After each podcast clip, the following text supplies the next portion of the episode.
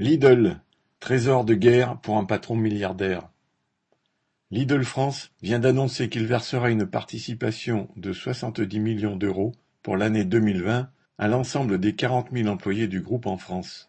Quant à l'intéressement versé par Lidl, il s'élèvera à dix virgule cinq millions d'euros à répartir entre les vingt-cinq directions régionales.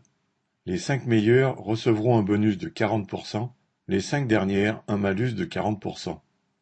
En les mettant ainsi en concurrence, Lidl voudrait monter les travailleurs du groupe les uns contre les autres. Mais ces annonces sont vécues par eux comme une provocation.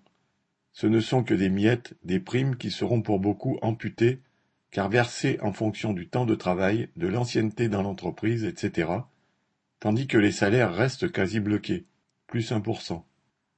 Les travailleurs de Lidl ont été en première ligne dans la guerre entre guillemets menée contre le Covid.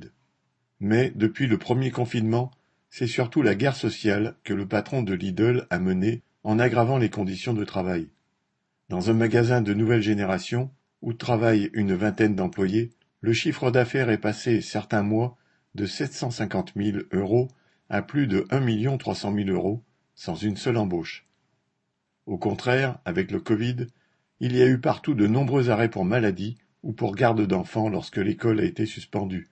Mais les collègues n'ont pas été remplacés. L'épuisement a conduit à des burn-out et à des démissions.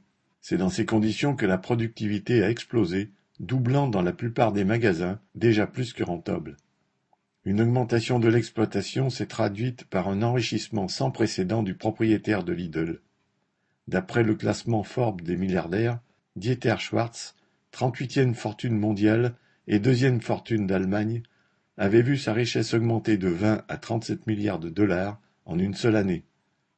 Cette fortune, accumulée grâce au travail des 315 000 employés à l'échelle du monde, rappelle à tous qu'il y a bien plus d'argent qu'il n'en faut dans les poches du patron, aussi bien pour exiger des embauches afin de répartir le travail entre tous, que pour des augmentations de salaire conséquentes et durables.